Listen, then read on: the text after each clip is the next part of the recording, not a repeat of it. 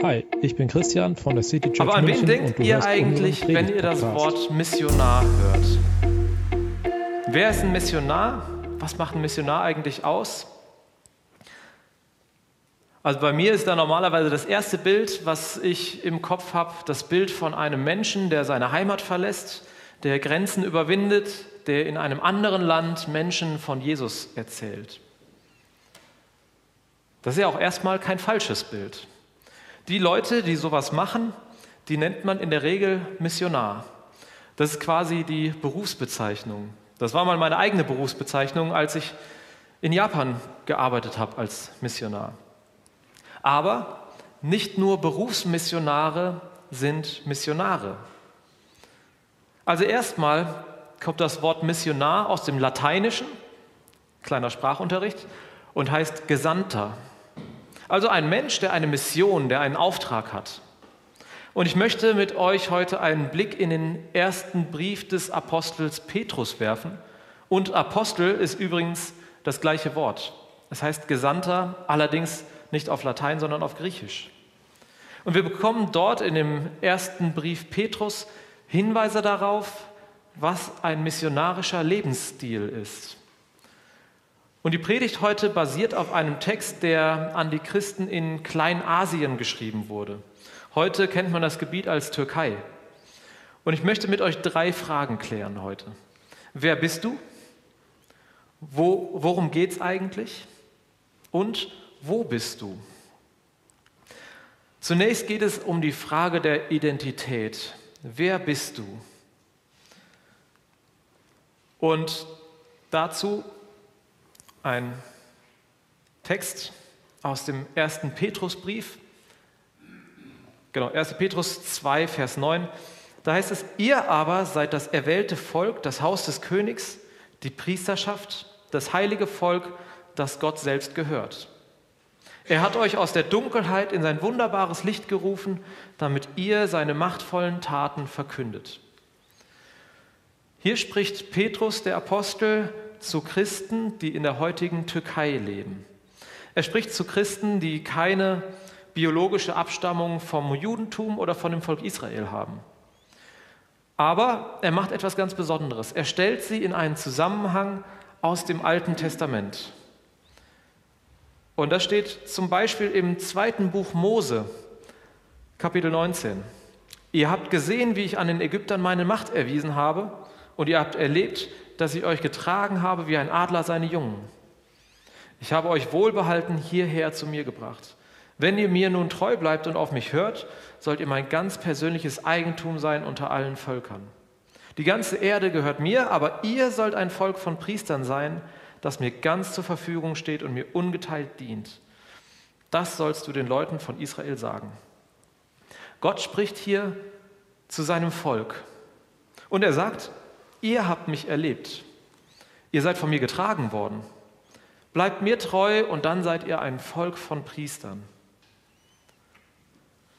Ich finde es erstaunlich, denn in diesem Volk gab es auch den Priesterstand. Also es gab Berufspriester, so wie es auch heute Berufsmissionare gibt.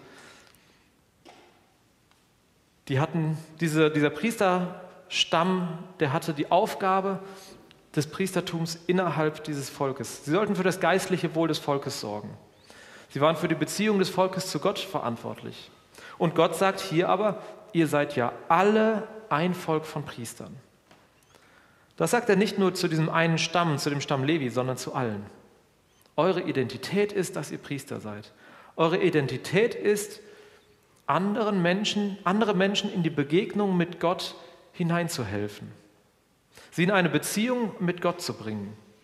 Und an euch sollen die Menschen sehen, wie gut Gott ist. Gott schickt sein Volk Israel bewusst in eine Begegnung mit anderen Völkern, damit auch die Gott erkennen. Und es gibt einen zweiten Bezug aus Jesaja 43. Ich werde eine Straße durch die Wüste legen und lasse dort Ströme fließen, damit mein erwähltes Volk unterwegs zu trinken hat. Die Tiere der Steppe werden mich ehren, Schakale und Strauße mich preisen, weil ich Wasser durch das ausgedörrte Land fließen lasse.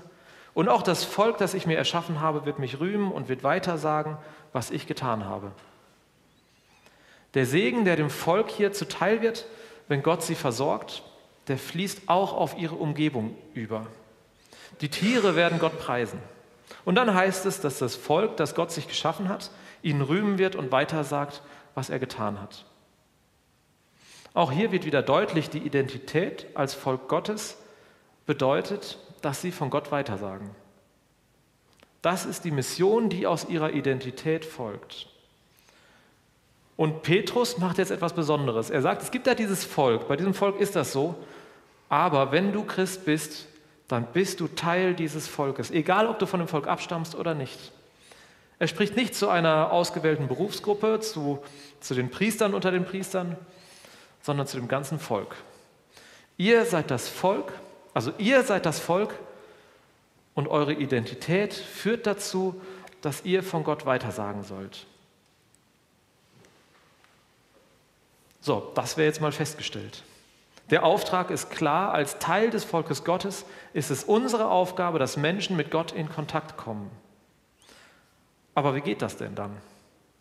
Und auch dazu gibt Petrus im weiteren Verlauf seines Briefes Antworten. Sicherlich nicht alle Antworten, aber ein paar, die uns eine Richtung zeigen können. Und ich möchte zwei große Bereiche aufzeigen, wie Mission geschieht. Der erste Bereich, die Frage, worum geht es eigentlich, also der Inhalt der Verkündigung. Und der zweite Bereich, dann die eigentliche Frage, wo bist du? Also was ist der Kontext, in dem ich auch etwas verkündigen kann? Ich würde gerne auf beide Bereiche richtig ausführlich eingehen. Das würde den Rahmen heute aber total sprengen. Deshalb ganz kurz und tatsächlich wirklich verkürzt zum Inhalt. Ich glaube, ich glaube, dass Gott uns geschaffen hat, um mit uns in einer Beziehung zu leben. Also damit er mit uns in einer Beziehung leben kann. Und für ihn hast du eine unglaublich große Bedeutung. Du hast eine so große Bedeutung für ihn, dass, dass Gott seine Ziele nicht ohne dich erreichen will. Aber ihr wisst das sicherlich selbst, vielleicht auch aus eigener Erfahrung, es gibt viele Menschen, die von dieser Beziehung Gottes zu uns nichts wissen wollen. Da stellt sich dann die Frage, wo stehst du selbst da drin, in dieser Beziehung? Als Menschen haben wir eine große Mauer zwischen uns und Gott aufgebaut. Eine so große Mauer, dass es immer schwieriger wird, mit Gott in Verbindung zu sein. Aber ich möchte einen Satz aufgreifen, der hier in diesem Buch steht. Das ist ein Buch von ähm, der FEG Inlandmission zum Thema Gemeindegründung. Das ist ein Satz von Rick Warren und er heißt, Gott stirbt lieber, als ohne dich, als ohne uns zu leben. Und Petrus drückt das am Anfang seines Briefes aus. Gott hat uns in seinem großen Erbarmen neu geboren und mit einer lebendigen Hoffnung erfüllt. Die Hoffnung gründet sich darauf, dass Jesus Christus vom Tod auferstanden ist. Sie richtet sich auf das neue Leben, das Gott schon jetzt im Himmel für euch bereithält, als einen Besitz, der niemals vergeht oder verdirbt oder aufgezehrt wird. Wenn ihr Gott fest vertraut, wird er euch durch seine Macht bewahren sodass ihr die volle Rettung erlangt, die am Ende der Zeit offenbar wird. In Jesus Christus ist Gottes Sohn am Kreuz gestorben, damit wir eine lebendige Beziehung zu Gott, dem Schöpfer, haben können. Wir können nichts mehr dazu tun. Alles ist getan. Vertrau auf Gott. Das ist es, worum es bei unserer Botschaft geht. Das ist unser Auftrag, das weiterzusagen. Und dann geht Petrus vor allem auch auf den Kontext der Verkündigung, also den Raum, wo wir denn von ihm reden können, wo wir von Gott reden können, ein. Bevor ich aber auf Petrus zurückkomme, möchte ich noch etwas ganz Grundsätzliches zur Mission sagen. Was bei Petrus tatsächlich immer im Hintergrund ist, immer der Hintergrund für die folgenden Ausbildung, Aussagen ist. Mission findet immer an Grenzen statt. Früher hat man das ganz klassisch, vor allem geografisch gedacht. Missionare aus dem christlichen Abendland gehen nach Afrika, nach Asien, nach Südamerika, um dort die Heiden zum Christentum zu bekehren. Das hat in der Geschichte leider immer wieder auch kolonialistische Züge gehabt. Heute, aber ich glaube auch bei Petrus, denkt man das anders. Geografische Grenzen sind natürlich eine Möglichkeit, aber es gibt noch viel mehr Grenzen. Heute benennt man die als soziologische oder auch ideologische Grenzen. Zum Beispiel in der Säkularisierung, also wo in unserer Gesellschaft Gott und Religion immer weniger eine Rolle spielt in der Öffentlichkeit. Wie soll man denn da überhaupt über den Glauben ins Gespräch kommen? Oder in dieser Pluralisierung, in der wir leben, also in einer Welt, in der es einfach keine Wahrheit mehr gibt. Wie soll man denn dann davon sprechen, dass Christus die Wahrheit ist? Oder in einer globalisierten Welt, wo man, wenn man ehrlich ist, auch schon lange nicht mehr von einem christlichen Abendland sprechen kann. Als Christen leben wir an diesen drei Grenzen, ständig. Diese Grenzen sind Teil unserer Kultur und unserer Lebenswelt. Und an genau diesen Grenzen findet Mission statt. Und diese Grenzen, diese Begegnung von Menschen, die in Beziehung mit Gott leben und Menschen, die noch keine Beziehung zu Gott aufgebaut haben, die hat Petrus im Blick, wenn er uns jetzt in den folgenden Abschnitten einen Kontext von Mission aufzeigt, also Orte und Situationen, in denen wir uns bewusst sein sollen, dass wir einen Auftrag von Gott haben, Menschen mit ihm bekannt zu machen. Und dabei greift er drei Lebensbereiche auf, die wohl auch jeden von uns heute betreffen. Gesellschaft, den Job oder die Schule und Familie. Zuerst äußert er sich dazu, wie wir uns denn in der Gesellschaft verhalten sollen. Und er sagt uns, ihr lebt unter Menschen, die Gott nicht kennen. Und deshalb soll euer Leben einwandfrei sein. Man soll uns nicht nachsagen können, dass wir selbstsüchtig sind oder dass wir ausschweifend leben. Ich erlebe das immer wieder in Gesprächen, dass Menschen gar kein gutes Bild von Kirche haben. Und das sind Menschen, die sollen wir positiv überraschen. Wir sollen sie überraschen damit, wenn sie uns erleben, wenn sie unsere Gemeinde erleben. Man soll unsere guten Taten sehen. Wir sollen, an Recht, wir sollen uns an Recht und Gesetz halten und wir sollen uns der Regierung unterordnen. Und er betont nochmal, durch unsere guten Taten sollen wir positiv auffallen und dadurch bringen wir auch alle zum Schweigen, die etwas gegen uns haben. Also jetzt nicht zum Schweigen bringen, ne, ihr wisst, was ich meine, sondern Dadurch überzeugen wir sie vom Guten, indem sie es bei uns einfach sehen.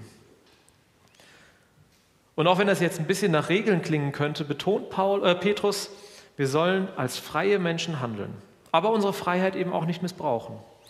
Also Freiheit heißt nicht, tut und lasst, was ihr wollt, sondern seid euch bewusst, ihr seid frei, weil Gott uns frei gemacht hat und unser Herr ist.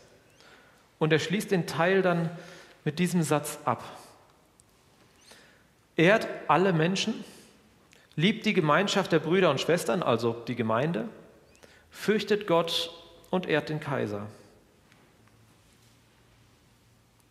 Und dann wendet er sich der Arbeitswelt zu. Da spricht der Petrus zwar von, zu Sklavinnen und Sklaven, die Christen sind, aber ich denke, wir können das heute auch auf unsere Arbeitswelt und auch auf unsere Schule übertragen. Also auch wenn wir uns hoffentlich nicht als Sklaven fühlen. Und er sagt dann, respektiert eure Vorgesetzten. Und zwar nicht nur die guten und freundlichen, sondern auch die launischen. Es kann sein, dass ihr den Eindruck habt, dass euch auf der Arbeit oder in der Schule Unrecht getan wird. Aber wenn das so ist, dann soll das nicht daran liegen, dass ihr nicht gewissenhaft gearbeitet hättet. Ihr seid auch in eurer Arbeit, in eurem Gewissen an Gott gebunden. Petrus sagt, wenn ihr gewissenhaft arbeitet und trotzdem Kränkungen erfahren müsst, dann dürft ihr wissen, dass Gott euch versteht. Jesus Christus musste das selbst durchmachen. Ihr steht damit also in der Tradition unseres Herrn. Ich weiß nicht, ob dich das tröstet, wenn du das hörst. Denn deine Situation ist ja dann immer noch hart. Aber mir hilft es zu wissen, dass Gott diese Situation nicht fremd sind und mir hilft es zu wissen, dass ich mich gerade in diesen Situationen Gott anvertrauen kann. Und Petrus sagt dann einen Satz, der für uns, glaube ich, noch härter klingt. Er sagt, seid stolz darauf und arbeitet trotzdem gewissenhaft. Zeigt denen, die euch angreifen, dass sie falsch liegen, indem ihr weiter gewissenhaft arbeitet. So ein bisschen so eine jetzt erst recht Situation. Und Petrus nimmt eben Jesus hier als Beispiel. Habt ihr etwa Grund, euch zu rühmen, wenn ihr ein Unrecht begangen habt und dafür geschlagen werdet? Aber wenn ihr das Rechte getan habt und dafür leiden müsst, ist das eine Gnade von Gott. Und eben dazu hat er euch berufen. Ihr wisst doch, Christus hat für euch gelitten und euch ein Beispiel gegeben, damit ihr seinen Spuren folgt. Ihr wisst, er hat kein Unrecht getan. Nie ist ein unwahres Wort aus seinem Mund gekommen. Wenn er beleidigt wurde, gab er es nicht zurück. Wenn er leiden musste, drohte er nicht mit Vergeltung, sondern überließ es Gott, ihm zum Recht zu verhelfen. Ich glaube, hier ist es aber auch wichtig zu sehen, dass wir als Christen eine Gemeinschaft sind. Eine Gemeinschaft, in der wir uns gegenseitig tragen, gerade in den Zeiten, in denen es schwer ist. Und wir dürfen hier auch für andere da sein, die unsere Unterstützung brauchen. Also zur Arbeitswelt sagt Petrus, arbeitet gewissenhaft und seid so ein Zeugnis für Gott. Und dann wendet er sich als drittes dem Leben in der Familie zu. Petrus geht hier wieder in erster Linie von einer Situation aus, dass wir in einer Beziehung, vielleicht auch in einer Ehe leben, auch hier an einer Grenze. Er spricht zunächst insbesondere die Frauen an, die mit ungläubigen Männern verheiratet sind. Und er sagt ihnen, haltet euch an die Regeln, die die Gesellschaft vorgibt. Führt ein vorbildliches Leben, sodass eure Männer an eurem Leben sehen, dass die gute Nachricht nicht nur Worte sind, sondern sich auf euer Leben auswirken. Vielleicht können sie so doch noch für das Evangelium gewonnen werden. Und dabei kommt es nicht darauf an, dass ihr euch besonders schön anzieht, besonders gut ausseht, euch herrichtet, sondern darauf, dass ihr freundlich und ausgeglichen seid. Das ist der Schmuck, der letztlich dazu führen kann, dass die Männer doch noch Jesus kennenlernen. Petrus fordert die Frauen in einer Partnerschaft also auf, nach den damaligen Vorstellungen vorbildlich zu leben. Ich glaube, wir haben heute ziemlich andere Vorstellungen davon, was das heißt. Während damals Frauen vor allem unterwürfig sein sollten, spielt heute der gegenseitige Respekt, das Miteinander in einer Beziehung eine viel größere Rolle. Und ich glaube, darin dürfen wir vorbildlich sein. Und auch zu den Männern hat Petrus etwas zu sagen. Er sagt, ganz im Gegensatz zu der Kultur, in der ihr lebt, seid rücksichtsvoll mit euren Frauen. Er sagt, dass sie sie achten und ehren sollen. Das war nicht unbedingt üblich damals. Erst recht nicht, wenn man wegen des unterschiedlichen Glaubens Differenzen hatte. Frauen haben damals noch nicht viel gegolten.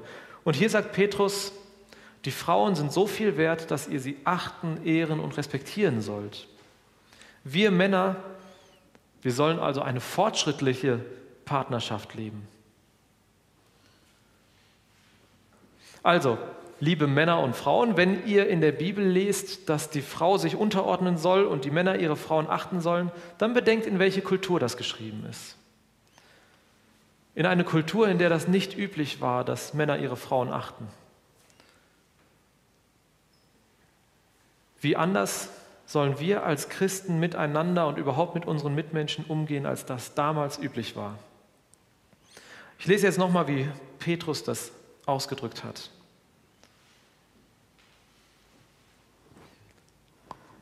Für euch Frauen gilt dieselbe Regel. Ihr müsst euch euren Männern unterordnen, damit die von ihnen, die das Wort der guten Nachricht nicht hören wollen, durch eure Lebensführung auch ohne Worte für den Glauben gewonnen werden. Das kann geschehen, wenn sie sehen, dass ihr ihnen Respekt erweist und ein vorbildliches Leben führt. Putzt euch nicht äußerlich heraus mit aufwendigen Frisuren, kostbarem Schmuck oder prächtigen Kleidern. Eure Schönheit soll von innen kommen. Freundlichkeit und ein ausgeglichenes Wesen sind der unvergängliche Schmuck, der in Gottes Augen Wert hat. Auf diese Weise haben sich auch früher die frommen Frauen geschmückt, die ihre Hoffnung auf Gott setzten. Sie haben sich ihren Männern untergeordnet, wie zum Beispiel Sarah, die Abraham gehorchte und ihn ihren Herrn nannte. Ihre Töchter seid ihr, wenn ihr das Rechte tut und euch davon durch keine Drohung abbringen lasst. Ihr Männer müsst euch entsprechend verhalten. Seid rücksichtsvoll zu euren Frauen. Bedenkt, dass sie der schwächere Teil sind. Achtet und ehrt sie, denn sie haben mit euch am ewigen Leben teil, das Gott schenkt. Handelt so, dass nichts euren Gebeten im Weg steht. Also denkt dran, vor 2000 Jahren geschrieben. Und Petrus schließt dann seine, schließlich seine Abhandlung über die Verkündigung des Evangeliums, also das war jetzt der Teil zur Familie, er schließt die Abhandlung über die Verkündigung des Evangeliums dann so ab. Euch allen sage ich, haltet in derselben Gesinnung zusammen und habt Mitgefühl füreinander. Liebt euch gegenseitig als Brüder und Schwestern. Seid gütig und zuvorkommend zueinander. Vergeltet Böses nicht mit Bösem und gebt Beleidigungen nicht wieder zurück. Im Gegenteil, segnet eure Beleidiger, denn Gott hat euch dazu berufen, seinen Segen zu empfangen. Ihr wisst ja, wer nach dem wahren Leben verlangt und glückliche Tage sehen will, der nehme seine Zunge gut in Acht, dass er nichts Schlechtes und Hinterhältiges sagt. Er kehre sich vom Bösen ab und tue das Gute. Er mühe sich mit ganzer Kraft darum, mit allen Menschen in Frieden zu leben. Denn der Herr hat ein offenes Auge für die, die das Rechte tun, und ein offenes Ohr für ihre Bitten. Aber er wendet sich gegen alle, die Böses tun. Kann euch überhaupt jemand Böses antun, wenn ihr euch mit ganzer Hingabe darum bemüht, das Gute zu tun? Wenn ihr aber trotzdem leiden müsst, weil ihr tut, was Gott will, dann dürft ihr euch glücklich preisen. Habt keine Angst vor Menschen, lasst euch nicht erschrecken. Christus allein ist der Herr, haltet ihn heilig in euren Herzen und weicht vor niemand zurück. Und jetzt kommt ein für mich entscheidender Vers.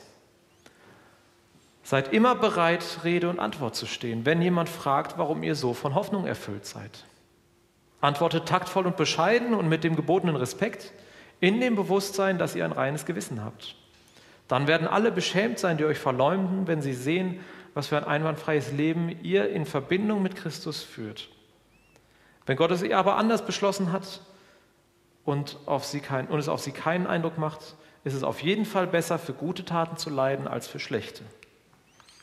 Also, Petrus sagt, lebt vorbildlich, seid freundlich, hilfsbereit, gütig, gerade auch denen gegenüber, die euch Böses wollen. Tut Gutes. Das ist das Feld, in dem Mission stattfinden kann. Und dann, sagt er, nutzt die Gelegenheit, von eurer Hoffnung zu sprechen. Taktvoll, bescheiden, respektvoll. Also nicht nach dem Motto, was du glaubst, ist Quatsch, sondern eben nur von sich ausgehend. Was ist meine Hoffnung? Sprich von deiner Hoffnung. Petrus zeichnet uns dieses Bild vom Kontext der Mission, also von dem Rahmen, in dem Mission im Alltag stattfindet. Haltet in diesem Alltag die Augen dafür offen, wo die Situationen sind, in denen ihr dann auch gefragt werdet, in denen ihr über eure Hoffnung sprechen könnt. Und damit komme ich dann zum Ende der Predigt. Euch ist sicherlich aufgefallen, dass ich gar nicht so viel oder fast gar nicht darüber gesprochen habe, was ihr den Leuten denn dann eigentlich erzählen sollt, wenn sie fragen. Ich glaube, das Entscheidende in Mission, in Gemeindegründung und Evangelisation, das passiert, bevor ihr anfangt zu sprechen. Die Menschen schauen euch an, sie beobachten euch, sie beobachten, wie ihr lebt, was ihr tut, und dann entscheiden sie, ob sie wissen wollen, was dein Leben prägt. Und was du dann erzählst, das muss aus dir kommen. Mit Unterstützung des Heiligen Geistes. Das kann und will ich dir nicht vorgeben. Ich möchte euch zum Abschluss noch ein paar Gedanken von Tim Keller, dem Pastor und Gründer des Redeemer Gemeindegründungsnetzwerks, zu Wort kommen lassen. Und er fasst die Botschaft von Petrus so zusammen. Eine missionarische Gemeinde ist nicht notwendigerweise eine, die irgendein bestimmtes evangelistisches Programm veranstaltet auch wenn das empfehlenswert ist. Stattdessen, wenn die Mitglieder positiv über ihre Stadt und Nachbarschaft reden und diese lieben. Wenn sie weder in einer Sprache sprechen, die mit frommen Fachbegriffen und Formulierungen angefüllt ist, noch verächtlich und angriffslustig daherkommt. Wenn sie in ihrem Bibelstudium das Evangelium auf die grundlegenden Nöte und Narrative der Menschen in ihrer Kultur anwenden wenn sie offensichtlich an der Literatur, Kunst, Denkweise ihrer umgebenden Kultur interessiert sind und diese sowohl wertschätzend als auch kritisch diskutieren können. Wenn sie eine tiefe Sorge für die Armen zeigen, großzügig mit ihrem Geld sind, vorbildlich leben und Respekt gegenüber dem anderen Geschlecht haben und demütig mit Menschen anderer Herkunft und Kulturen umgehen. Und dann als letzten Punkt, wenn sie nicht über andere Christen und Gemeinden herziehen. Dann werden Suchende und Ungläubige aus der Stadt A eingeladen werden und B tatsächlich kommen und bleiben, während sie geistliche Themen erforschen. Wenn diese Kennzeichen nicht vorhanden sind, dann wird es nur möglich sein, Gläubige einzuschließen oder aber traditionelle christianisierte Menschen. Amen. Das war die Predigt aus der City Church München. Wir freuen uns, wenn du auch nächstes Mal dabei bist. Und bis dahin wünschen wir dir eine gute Woche.